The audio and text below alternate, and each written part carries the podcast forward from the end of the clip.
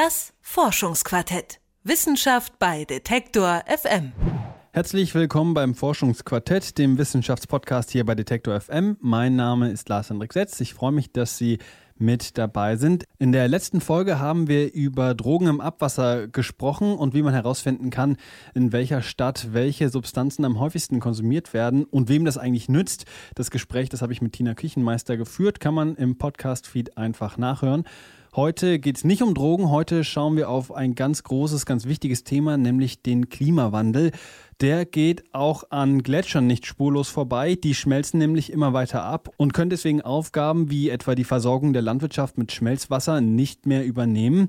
Das Problem gibt es aber auch andersherum. Und zwar dann, wenn die Gletscher so hoch liegen, dass sie einfach gar nicht oder nur sehr selten schmelzen. In der Region Ladakh im Himalaya zum Beispiel gibt es genau dieses Problem und eine Lösung dafür. Dort entstehen nämlich neue künstliche Gletscher. Wie die aussehen und ob sich damit was gegen den Klimawandel machen lässt, das weiß mein Kollege Lukas Gilbert. Hallo Lukas. Hi.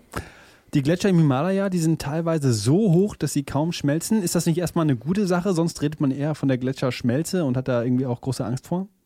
Ja klar, also erstmal klingt das natürlich gut, denn du hast ja schon gesagt, Gletscher erfüllen wichtige Aufgaben. Die sind Wasserspeicher, die sind auch wichtig für die Bodenstruktur zum Beispiel.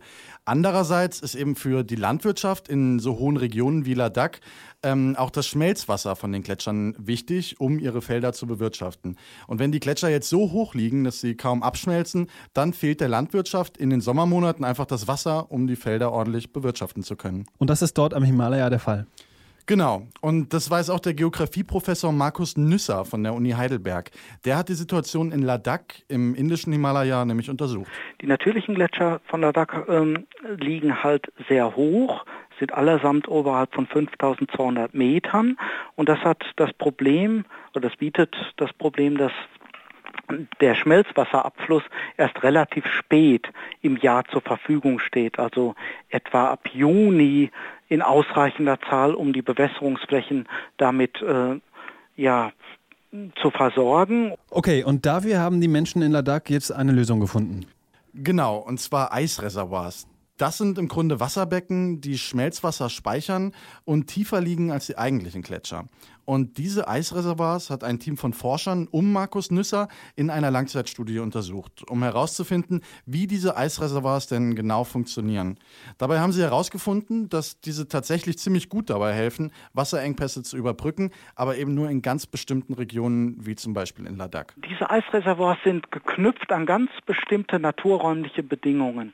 Einerseits brauchen wir ähm, häufige Frostwechsel, damit äh, Wasser gefrieren kann und dann entsprechend durch immer wieder neues einfließendes Wasser, was dann erneut gefriert, solche Eisakkumulationen bilden können. Das funktioniert nur in äh, wenigen Regionen im Himalaya.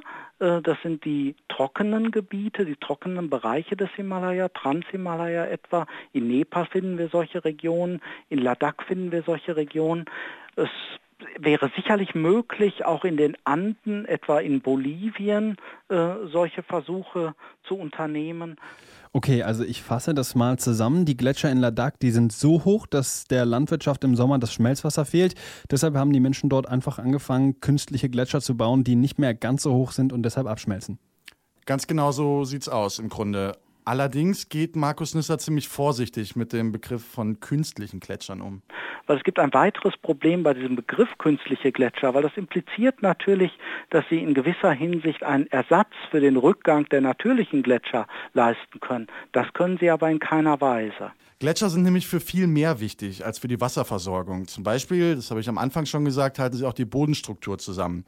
Wenn Gletscher verschwinden, dann kommt es eben leichter zu Erdrutschen zum Beispiel.